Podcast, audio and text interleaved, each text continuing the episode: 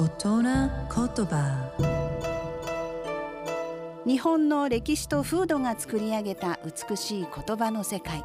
その一言に豊かな情緒を感じその一言で自然や人の世を表現。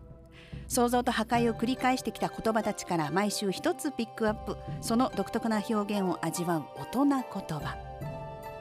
今週の大人言葉は歩く足には泥がつく美しい日本語を味わう大人言葉。